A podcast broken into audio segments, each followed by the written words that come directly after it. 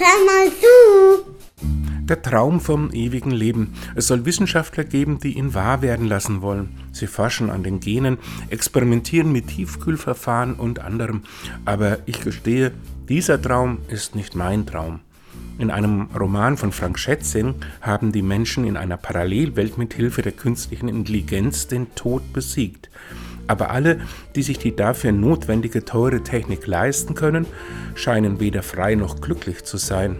Es wäre aber auch zu dumm, wenn man zwar theoretisch ewig lebt, dann aber wegen eines unvorhersehbaren Unfalls ums Leben kommt.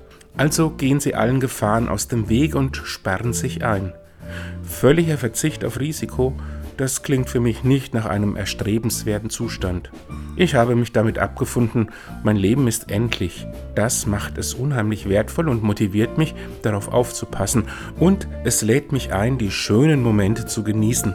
Für das Hinterher gibt mir mein Glaube eine Perspektive. Und tschüss!